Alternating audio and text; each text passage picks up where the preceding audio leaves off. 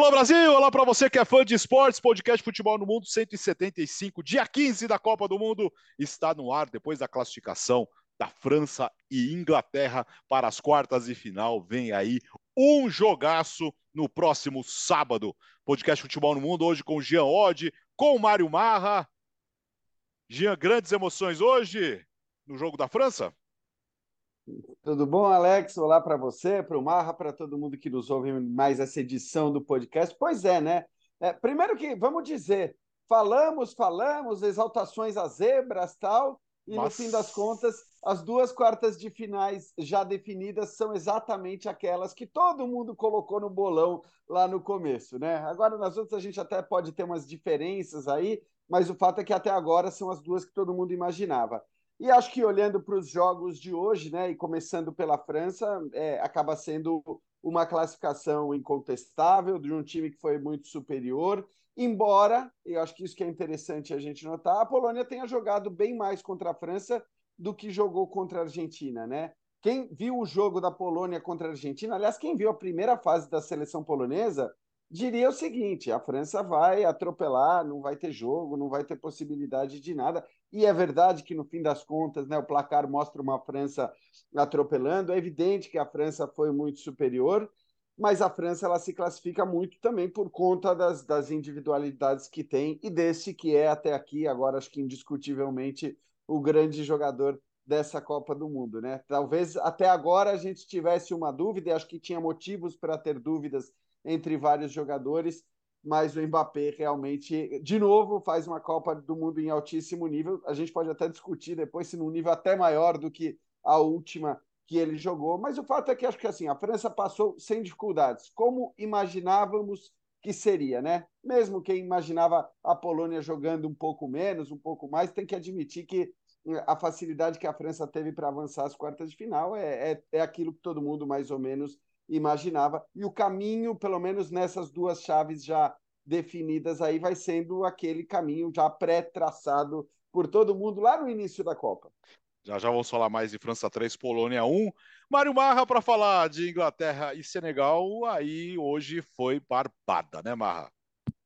Pois é, mas não esperava de jeito nenhum. Prazer estar com você, Alex, também com o Jean. É, porque a Inglaterra não me agradou até hoje, hoje agradou. É, até mesmo no jogo contra, contra o Irã, é, ok, vai, uns seis gols, tudo, mas a forma que tomou os dois gols e a forma que dava espaço, às vezes, contra uma seleção que se mostrou é, com muita dificuldade né, na condição da bola, como foi a seleção do Irã, eu pensei, a Inglaterra está fazendo o futebol da Inglaterra mesmo, viu? Não é uhum. nada interessante, não está nada legal. Mas Inglaterra hoje... raiz, né, Marra? É, é... Não, não, raiz não, porque não tava aquele chutão para frente. É... Mas, mas hoje não. Hoje acho que fez um jogo de, de gente grande. É... E eu estava aqui, Alex, que eu estou escrevendo um texto sobre a Inglaterra a cada jogo e estava aqui fuçando aqui algumas coisas para exaltar Jude Bellingham. Nossa. Como jogou mas, hoje, hein? Nossa. Mas que coisa incrível, né? Que esse é um menino que. Eu, eu tô até brincando aqui que recentemente o, o Julian Lennon, filho do John, encontrou no aeroporto com Paul McCartney. Olha que coisa, né? E ele postou sobre isso, ah, um encontro inusitado com o tio Paul tal. E, e a música Hey Jude foi feita pelo Paul para o Julian. E Jude é o nome e é cantado nos estádios, né, em homenagem ao Jude Bellingham. Então eu comecei até a criar algumas coisas assim. Quem são, quem é o tio do Jude Bellingham na, na, na seleção da Inglaterra?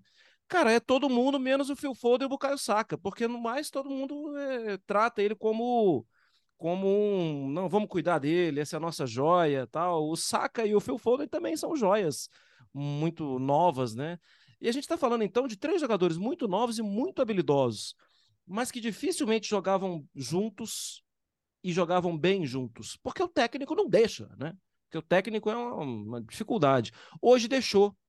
E quando o técnico deixou, acho que até a seleção de Senegal foi melhor durante boa parte do primeiro tempo, com o Pickford fazendo uma boa defesa, com a Inglaterra tendo dificuldade tudo, mas quando deixou e quando apareceu, aí sai de baixo, porque aí os, os meninos se entendem muito bem, e hoje dois tios foram muito bem também, né? Acho que o Henderson fez a melhor partida dele de, de longe com a seleção da, da Inglaterra. A liderança ele sempre teve, é uma coisa que está na característica dele, mas acho que hoje também com bola e com a parte tática ele ajudou demais e até fez gol. E Harry Kane, né? Nossa senhora. Nossa, mas que grandeza. E merecia, né? Ele não merecia aguentar essas piadinhas chatas, Alex. De tá vendo, não faz gol na Copa do Mundo. Ele foi artilheiro da última. Mas as pessoas não querem, né, se atualizar em relação a isso. Querem apenas falar. Ele tinha que fazer o gol dele. Fez o gol dele, tá livre, limpo, liberado para continuar curtindo a Copa dele. Titio, Harry Kane, muito bem de novo. Mas para mim, todas as honras para Jude Bellingham falar já. É. Não, eu acho assim, aí tentando até olhar um pouco, eu acho que é, a Inglaterra ela teve mais dificuldades do que a França num determinado momento do jogo. Né? Se a gente olhar para o que acontecia na partida até o primeiro gol inglês, é, era uma partida complicada. Era uma partida de poucas oportunidades. Também não vou dizer que o Senegal Senegal estava massacrando, que estava criando um caminhão de chances, mas evidentemente, né, até por ser um time talvez agudo, um time que é, não faz questão de ficar com a bola, mas quando tem a bola consegue levar perigo. É, e acho que o Senegal é, sentiu a falta de alguns jogadores importantes no seu meio-campo também. Então, é, foi um time que acabou tendo ali algumas dificuldades, mas ainda assim fazia um bom jogo, né? E a, e a defesa do Pickford é a defesa. Ali foi a segunda boa chance de Senegal na partida, a outra nem termina com uma finalização em direção ao gol. Mas depois daquele gol, o jogo fica totalmente à feição da Inglaterra. A Inglaterra passa a dominar as ações do primeiro tempo, tanto que faz os dois gols. O segundo acaba sendo até muito cruel, né, por acontecer já no finalzinho, acho que nos acréscimos até, e, e praticamente, convenhamos, mata a partida, né? E depois o jogo fica muito tranquilo para a Inglaterra. Então, é uma Inglaterra que também, pela característica dos jogadores, e acho que especialmente alguns desses que o Marra citou, é uma Inglaterra que com espaço ela é muito letal. Ela pode ser muito letal contra qualquer adversário. E agora, claro, que é inevitável né, a gente olhar para o confronto, a gente olhar para um jogo contra a França e imaginar. Porque é claro que a França ela chega a, ao Catar como mais favorita do que a seleção inglesa. Não se discute isso. Embora seja também uma seleção que gosta de jogar com transição rápida, que gosta de jogar com velocidade, que ganhou a sua última Copa do Mundo jogando mais desse jeito do que tendo posse, do que dominando as ações. É, então fica um pouco essa dúvida, porque teoricamente a gente pode imaginar, pode supor que, bom, a França vai tomar a iniciativa, a França é quem vai jogar contra a Inglaterra, é a França que vai é, é, é dizer: esse jogo é meu, eu sou a favorita e eu vou para cima. Mas eu não tenho tanta certeza disso, não. Eu não tenho tanta certeza disso. Até porque se ela olhar para as qualidades do adversário, né, para onde o adversário pode ser letal, talvez ela tenha uma postura um pouco menos ousada nesse jogo. E o mesmo deveria valer para a Inglaterra, porque também ninguém quer tomar contra-ataque do Mbappé, é, do Não. Dembélé, é, do, do Griezmann. Griezmann. Então, assim, é, é, vai ser um jogo muito interessante, agora com muita qualidade técnica dos dois lados, mas eu tenho um pouco de dúvida em relação à postura dessas equipes. Uh, um destaque para o Declan Rice hoje também, Marra. Assim, né? Ele, ele toma conta, né? Ele é o primeiro, né? É o que fica à frente da defesa. O Henderson está jogando pelo lado esquerdo. E o Bellingham é meio híbrido, né? Ele tanto é um volante pelo lado esquerdo, como acaba que baixa um pouquinho o Henderson e ele fica como um 10 mais perto dos, dos homens de ataque, né? E é outro jogador jovem, né? E é muito bom também, com muita qualidade. E confirma essa, a vitória da França, a vitória da Inglaterra, as duas, é, com também a vitória. A França não, a França tinha perdido para a Tunísia, né? Mas a vitória da Holanda hoje e a vitória da Inglaterra hoje, né? Da são... Holanda ontem. Holanda ontem. Ontem é, e a Inglaterra uhum. hoje. Falta muito só Marrocos, né? Ah, sim. Você já, você já viveu as emoções. Eu tentando é falar de é México é e alguém, eu só falava de México. Tava engraçado. É, mas confirma que, que falta Marrocos, né? Confirmar também a invencibilidade, que é difícil, inclusive. Mas é. três seleções fizeram sete pontos na fase de grupos, né? Holanda, e hoje vence, ontem venceu de novo. Inglaterra, e hoje venceu de novo. E agora falta Marrocos é impressionante a movimentação do Harry Kane. É, eu ainda me Demais, impressiono né? com ele. Eu ainda me impressiono com ele. Impressionante como ele joga para o time, né? É, ele é, sim, ele é grandalhão, né? Ele é um cara alto, sim, ele é mais pesado, tudo. Mas não, não, não dá para você levar a sério alguém que fale que ele não é bom jogador. Ah, não. Não dá para levar a sério. Ah, é mais um não, grandalhão. Não, né? não dá, Marra. E outra coisa, eu acho assim, até quando a gente vai tratar o Harry Kane é, como, como centroavante para ficar fazendo apostos, dizendo que ele te, tinha que fazer o gol, não tinha que fazer o gol. Porque o que, o que eu digo é o seguinte: o que eu penso é o seguinte: se um cara né, está definido como meia, por qualquer um de nós, né, definimos como meia, é, e faz o que o Harry Kane faz, a gente vai dizer única e exclusivamente que esse cara é um baita meia. É um baita é jogador. É, é, uma, é um jogador com uma ah. qualidade absurda. Ninguém vai ficar fazendo aposto, conjunção ali adversativa, mas, porém, entretanto, contudo, porque ainda que ele fizesse apenas, que ele trabalhasse apenas na, na, na fase criativa do time, apenas que ele gerasse o jogo, já seria suficiente o que ele faz. É que ele faz muitos gols também é que ele tem um histórico de ser centroavante, de ter sido durante um bom tempo da carreira um centroavante, um cara que botava a bola para dentro, sim. Agora, está muito claro que essa não é mais a função dele, não dá nem para dizer que, ah, é, é, óbvio que não é a função exclusiva, mas eu diria que talvez não seja nem mais a função primordial, olhando para uhum. onde ele está no campo, para como ele joga, para o que ele cria de jogo. Então, eu acho que né, talvez a gente precisasse parar de considerar o Harry Kane um centroavante. Uhum para valorizar mais. Façam... É, exato, para que não se façam cobranças indevidas quando o cara é, faz o que faz e cria o que cria em cada jogo, não só da Inglaterra, como do Tottenham. E aí, Jean, acho que vão dar mérito aí para José Mourinho, né? Eu ia falar, eu, eu esperei você, é, amigo. Porque na, ah, na temporada... Pra quem estiver com a gente no YouTube, ele estava pronto aqui, José Mourinho. Vocês combinaram, vocês combinaram. Vocês combinaram. Vocês Porque combinaram.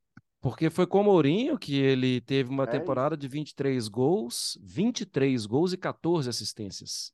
Uma temporada de Premier League com 37 gols de participação direta dele, né? Ele dava um passinho para trás, não precisava nem dominar a bola, joga tudo de primeira e colocava som na cara do gol. Basicamente o som, né? Colocava o som uhum. na cara do gol com muita frequência. Eu acho que isso foi uma sacada genial do, do José Mourinho. Mas já que você tá com um, um, um como é que é o nome disso aí? Um bonequinho. É, bonequinho, bonequinho. É, é sei lá, mini crack. Você quer chamar de mini crack? É, um bonequinho. O ah, que, que é isso aí, mano? Você mostrou alguém aí? Ah, Fez gol hoje, hein? Harry Kane. Fez gol hoje. Não, não, não. não deixa eu ver. Peraí, mostra direitinho. Ah, não, Harrison. Você acha, que ele, é. você acha que ele vai mostrar o jogador do Tottenham? É, não, não é verdade. Eu não tenho. Eu não tenho. Harry Kane. É, foi, desculpe a nossa demais. falha. Desculpe, deixa, quem gosto sabe, numa, numa janela próxima. Ó, mas fazendo. Não acredito. Transição... Nem posso para janela, nem daqui a 10 anos. É, pois é, fazendo a transição uh, para a França, antes de falar do Mbappé, também nunca critiquei o, Harry, o, o, o Olivier Giroud. Nunca critiquei. nunca critiquei. Nós nunca criticamos, porque é impressionante também a movimentação dele e, a, e nessa Copa do Mundo fazendo gols, né, Jean?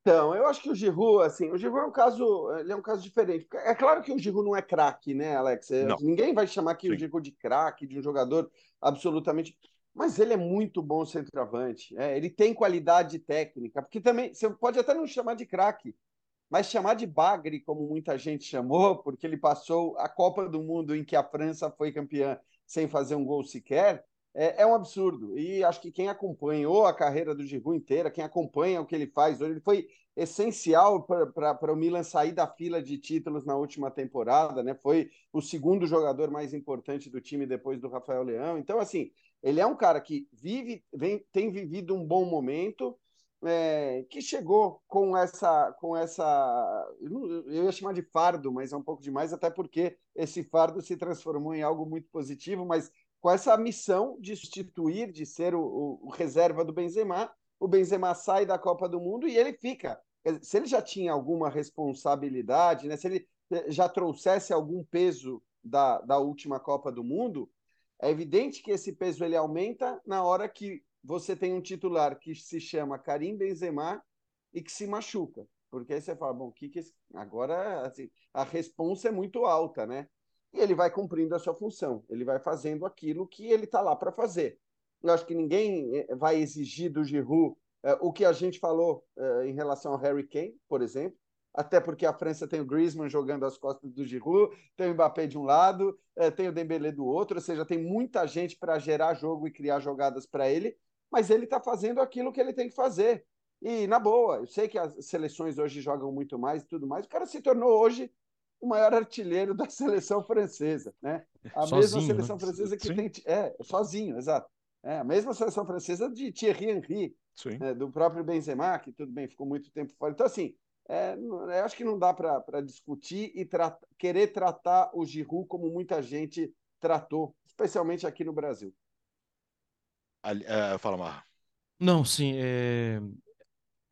é que eu acho também que a Copa estava meio que pesando, sabe? Assim, é, é, lembra da comemoração do Lewandowski após o primeiro gol? Como Sim. ele se joga no chão, tudo. Eu acho que foi muito né? importante né? para o Giroud fazer o primeiro gol. Muito importante para ele. Ah, gente, não vamos tirar o tamanho de, do que é para todos nós, ainda mais para quem vive disso, tamanho de uma Copa do Mundo, né? Eu acho que ele devia estar tá carregando isso. Agora, o que o Jean falou é muito verdade. Se o peso era pesado, ficou muito mais pesado quando ele descobriu que não teria Benzema e que era com ele. Agora ele está matando no peito e jogando, né? Eu acho que a seleção da França, até se a gente for para o jogo de hoje, no primeiro tempo correu uns riscos que eu não esperava que fosse correr. O Jean já falou sobre isso rapidamente, né? É, em alguns momentos eu gostei da seleção da Polônia, coisa que uhum. eu não pensei que fosse gostar nessa Copa. Foi pela é... primeira vez que você gostou, né? De alguma coisa da Polônia, imagina. Não, a vodka, a vodka é legal. E tem alguns amigos poloneses também. Não, nessa é... Copa, pelo amor de ah. Deus, nessa Copa. Uh, e, e, foi pela, pela primeira vez, sim. A Polônia estava fazendo hora extra. E o primeiro tempo, olha, esse negócio vai ficar legal. É, mas, mas não dá. A seleção da França é muito boa até nos setores que você desconfiava antes também de começar a Copa, por exemplo. A França não tem o melhor, defens melhor volante defensivo da última Copa, o. Kanté. E não tem o melhor volante ofensivo da última Copa, se é que dá para falar que é volante. Mas pegando números do Scalca, de, pegando números de uhum. Copa do Mundo, Pogba. Qual falta eles estão fazendo? Tchouameni já ia fazendo um golaço hoje numa batida seca Sim. de fora da área. É, o Rabiot já fez gol e está jogando muito na Copa do Mundo. Não, o, o Theo, no lugar do Lucas Hernandes, jogando mais do que o titular jogaria. O Giroud não jogando mais do que o Benzema, mas o Pamecano... de alguma maneira cumprindo sua missão. O Pamecano hoje deu uma, uma, uma né, em algum um pouco, momento também. Sim, um pouco mais uma... de emoção, mas faz uma ótima é, Copa. Faz uma ótima Copa. Não, todos. O Varane também hoje salvou sim. a bola que estava entrando. Nos outros jogos o Konaté foi muito bem também. É incrível, mas a seleção funciona muito bem. E aí, vale lembrar, assim, em algum momento também, a entrevista do Deschamps, ele fala, é, e também li sobre isso hoje, é, essa seleção aceita o, o ritmo que o jogo mostrar. É para se defender? Ela se defende. É para acelerar? Ela acelera. É para jogar com posse de bola? Ela joga também. Em alguns momentos, teve um, um momento hoje que ela trocou mais de 30 passes tendo a bola. Alex, sai de baixo. Os é, caras o... são muito bons. A França ditou o ritmo do jogo hoje, né, Mar? Ditou o tempo todo. É, é incrível. E, e, o interessante do próximo jogo, né? França e Inglaterra, é que os dois times vão ser forçados, vão ser exigidos. A Inglaterra é, faz muito gol, sofreu pouco gol na Copa, sofreu só dois gols, né? E fez nove mais três, fez doze. É um saldo espetacular. Mas a Inglaterra vai ser exigida como nunca foi na atual Copa do Mundo. A França chegou a perder para a Tunísia. É claro, com o time bem reserva, depois tentou, tal, ok, não vou problematizar em cima disso. Mas vai ser forçado e exigido como nunca foi também na Copa. É, a gente vai ter um confronto muito legal. Um não, né? Alguns, né? Holanda e Argentina também, sai de baixo, vai ter muita coisa boa aí. Agora, ainda falando da França, o que o Griezmann jogou hoje, hein, Jean? É, o Griezmann já vinha jogando muito bem, né? É, de novo, ele fez uma grande partida, ele faz uma Copa do Mundo excepcional. Eu acho que isso vale para o Griezmann, vale para o Mbappé, né? Hoje, eu até na minha seleção de, é, de, de, primeira fase até tinha deixado o Griezmann de fora por entender que assim ele acabou fazendo jogos melhores. Eu acho que a, a, a estreia ela tem um peso muito grande. Na hora que você goleia o primeiro jogo, você baixa um pouco a importância das partidas, dependendo inclusive dos outros resultados do grupo mas ele já era um candidatíssimo à seleção de primeira fase. O Mbappé na, em praticamente todas as seleções de primeira fase. e hoje acho que os dois têm que estar obrigatoriamente num, num time é, de, dos melhores da Copa do Mundo até aqui. Então, é claro que é uma França, é, eu acho que a gente olhou para ela durante muito tempo como uma seleção que poderia oferecer muito mais do que ofereceu, inclusive na conquista do título mundial de 2018. Mas eu diria que talvez o futebol desses dois esteja até acima daquilo que eles Sim. jogaram no último mundial até aqui. Né? É óbvio que, como disse o Marra, agora vem os jogos mais difíceis pela frente, é porque vai ser a Inglaterra e se passar, você tem possivelmente Espanha ou Portugal, ou mesmo a Suíça, que eu não descarto que chegue até ali, é, mas, e depois uma final. Claro que tem, vem coisa muito dura pela frente, mas eu acho que para a França, embora ela tenha perdido tantos caras essenciais, titulares do time, caras do mais alto patamar do futebol mundial, é interessante demais notar que nas individualidades o time continua tendo é, vários dos melhores jogadores da, da Copa do Mundo. Você pode citar os dois. Hoje o Theo jogou um pouco menos, mas é, é um dos melhores laterais esquerdos é, da, da, da, Copa. Os dois volantes, como o Marra bem citou, estão certamente. O Rabiot eu pus na minha seleção de primeira Sim. fase, por incrível que pareça. Nunca achei que eu fosse fazer isso, mas eu fiz. É, então, assim, é, é um time realmente muito forte individualmente também, a, a parte o fato de que coletivamente eu acho que está jogando melhor do que jogou na última. É, é, só lembrando que o Giroud fez três gols já nessa Copa do Mundo, dois, dois gols contra a Austrália e um hoje. Uh, e o Mbappé, meu Deus do céu. Nossa. É, é, meu Deus. É, é, o, é que assim, depois da primeira fase não tivemos o cara da Copa do Mundo. Aí vimos um Messi bem interessante ontem, Vimos o Harry Kane fazendo boas partidas, mas sem gol até hoje. Mas o que o Mbappé mostrou, ele é candidatíssimo ao melhor da Copa, né, Mar? O que ele mostra e o que ele mostrou, ele é candidatíssimo ao melhor do mundo por algum tempo. É, para mim, a, a, Copa, ele é o melhor até agora. Ah, eu confesso até que eu fico tentando procurar algumas, outro, alguns outros nomes, tudo mas o, o, jogo de hoje foi um jogo muito perto de uma nota máxima. Ah, não foi nota máxima porque em alguns momentos até ele errou, alguns no um contra um ali, então não dá para dar nota 10. 9,5, vai. Uma nota tranquila. não vai dar nota 10. É... Até porque se o jogador acertar todo um contra um, né? Ah, nossa senhora, ia ter jogo, né? É, é isso. É, as finalizações, né?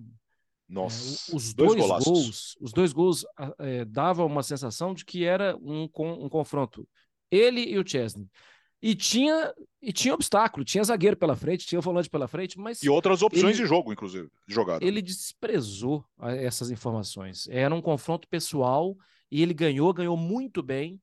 É, é, vários momentos saindo do lado esquerdo. Hoje foi o jogo que ele mais fez isso, vindo para dentro, abrindo espaço, chamando, né, alguém para o apoio ali pelo lado esquerdo. Hoje foi um jogo de encher os olhos, um jogão dele.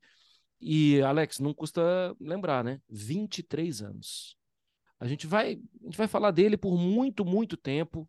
Achou, é, a gente de um tempo para cá a gente tem convivido com informações que talvez até arranhe um pouquinho, vai daquela imagem, ah, porque ele não precisava ter feito isso, não precisava ter falado aquilo, tal, é, não precisava, também não precisava ser tão mimado como foi em algum momento, mas vamos para o campo. No campo é irresistível, a Copa dele é irresistível.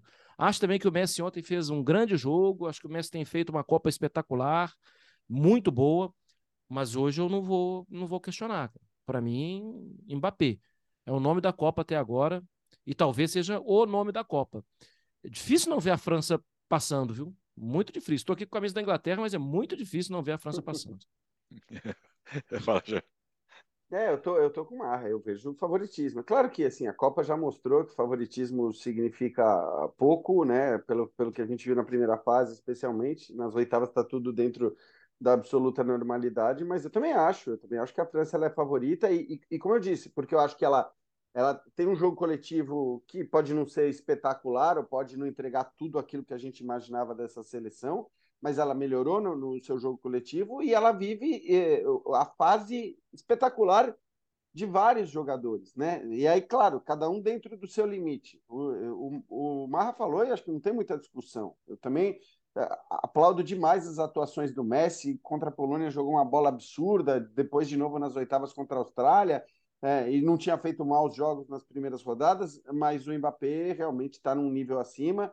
É, e eu acho está num nível acima nas atuações, evidentemente. Tá? Não, tô na, tá, não vou dizer que ninguém está no nível acima do Messi, eu não acredito que eu verei, sinceramente, nesta minha vida, alguém no nível acima do Messi do que a gente viu dele, mas enfim, isso é uma outra história. E aí você pega jogadores que não são. Então, eu pego o exemplo do Rabiot. O Rabiot foi um cara que passou os últimos três, quatro anos cornetado, criticado, ninguém queria. O Manche vai para o Manchester United, aí a galera não fica muito feliz com a chegada dele para substituir o Pogba, a própria mãe dele não quer ir, toda essa coisa. Né? Mas é um jogador que estava longe de ser uma unanimidade e que vive um momento muito bom, que joga uma Copa muito boa também. É, Chouameni, é, Theo Hernandes, uh, Dembele, que tudo bem, hoje pode até ter sido um pouco abaixo do que a gente viu nos primeiros jogos, mas que vive um bom momento. Você já falou do Giroud, Alex. É, o Griezmann, que faz uma Copa excepcional. Cara, a gente não consegue praticamente assim encontrar nenhuma posição. Talvez a lateral direita seja vista como o lugar onde os jogadores não tenham brilhado tanto até aqui, mas sinceramente é um time que todo individualmente pode desequilibrar o jogo. Então é eu também acho que a França tem mais chances de avançar. É uma semana longa, hein? Até sábado que vem, esse Inglaterra e França. Uma semana! É só no próximo sábado, Inglaterra e França. É... E, e, Alex, hum. e não é que eles se amem também, né? Claro que a gente, a gente fala sobre a possibilidade não, de não Brasil sei. e Argentina numa semifinal, a rivalidade futebolística acima de tudo. É, e acho que Inglaterra e França a gente está falando de uma, de uma rivalidade que vai extrapola o futebol, né? Sim. Sim, sem dúvida. Uh, o Brasil joga nesta segunda-feira contra a Coreia, 4 horas da tarde. Marra, Militão na direita, Danilo na esquerda e Neymar. Essa, essa, esse será provavelmente a formação uh, com as mudanças do Tite. É, também acho que vai ser assim. E se tem Neymar, eu acredito que Casemiro e Paquetá. Casemiro, Paquetá, Neymar, e aí a partir daí, daí eu acho que volta Rafinha, volta obviamente Vinícius Júnior, e Richarlison. Não deve ter muita. Não acredito em outro time. Em relação ao, ao Danilo pelo lado esquerdo, é... ah, ah, mas vai faltar a perna esquerda do apoio. Se tiver apoio, né, gente? Porque essa seleção uhum. ela não, não tem essa preferência pelos laterais que voam pelo lado direito, né? Maicon, Roberto Carlos, é, e se quiser até voltar no tempo, muitos outros, né? A escola do futebol brasileiro de um bom tempo para cá, acho que de final dos anos 80 para cá, ela tem laterais que voam pelo lado. Não a atual seleção. Ela tem pontas. Né? Pontas com pé invertido e que fazem muito bem ali o, o lado. Elas, os pontas vão precisar do apoio dos jogadores de meio campo, né? E aí Paquetá e Neymar vão ter que ó, se apresentar muito pro, pro jogo. Agora, Alex, parece que tem uma coisa com essa lateral esquerda, né? Eu tenho a sensação, até por mudar um pouquinho o jogo, que o Arana estava na lista, até a contusão. É porque o Arana é o lateral mais agudo, né? E no jogo contra o Chile, no Maracanã, ele se deu muito bem com o Vinícius Júnior, né? Inclusive o único gol do Vinícius Júnior, né? Marcado na, com, com, a camisa da seleção. É, único? Acho que. Não, bom, vamos lá. O primeiro gol dele com a camisa da seleção. É, mas o Arana fora. Na Copa, na Copa perde o Alex Telles de um, com um jogo e pouco. E com o Alexandre também machucado, né? Incrível, né? Como é que acontece um negócio desse, né? Tudo na, tudo na lateral esquerda, tudo no mesmo setor. Mas eu não, eu não vou falar aqui que ah, é uma temeridade ver o Danilo pelo lado esquerdo, porque não é. é. O Danilo é um jogador altamente confiável, joga muitas vezes até numa linha pelo lado esquerdo, joga pelo lado direito, às vezes até com dois companheiros só na zaga. O time muda e o Danilo é confiável. Para mim, o que não é tão confiável é que ele né, volta agora de lesão. Então, ele tem um déficit de, de, de preparação física, de enfrentamento, de um contra um tal. Mas não vejo problema. Na verdade, não vejo problema, não. Eu vejo que ele é a solução pelo lado esquerdo. Não vejo outra solução. É, até porque, enfim, a outra solução seria você mexer na zaga. Você vai mexer nessa zaga do Brasil, essa impecável zaga formada por Marquinhos e Thiago Silva. Porque outra solução possivelmente seria a mudança né, de posição do Marquinhos para jogar na lateral esquerda com a entrada do Bremer e você passaria a ter quatro zagueiros ali na linha defensiva. Talvez fosse essa a escolha caso o Tite não tivesse uh, o Danilo à disposição. Mas tendo o Danilo, não tem discussão, estou com marra. Até porque o Danilo já jogou na lateral esquerda da Juventus em, em, em, alguns momentos em que isso foi necessário, que ele não tinha uma outra alternativa. Então, é um jogador que já atuou na lateral direita, na lateral esquerda, já jogou inclusive como zagueiro, é um jogador muito versátil, o Danilo, e acho que é, nesse caso é, é, é, a escolha óbvia ele jogar por ali, com o Militão fazendo de novo a lateral direita, que também já está acostumadíssimo a fazer. E é óbvio, né, com essa linha defensiva, é, os apoios da seleção brasileira, que já são poucos ali dos laterais, os apoios dos laterais, eles talvez tendam a ser até menores do que, do que já costumam ser, é, mas de qualquer maneira, como não é uma seleção que usa tanto hoje em dia os laterais para apoiar, para subir, para criar,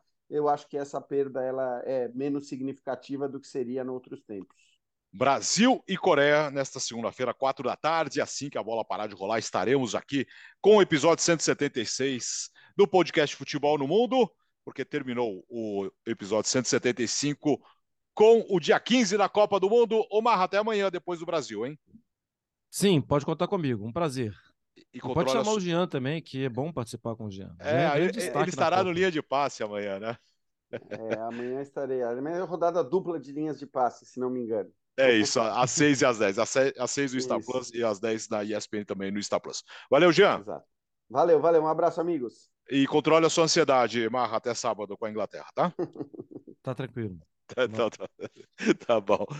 Valeu, gente. Esse foi o podcast Futebol no Mundo esse domingo, episódio 175, dia 15 da Copa do Mundo. Esta segunda-feira tem mais depois uh, Brasil nas quartas de final contra a Coreia do Sul. Valeu!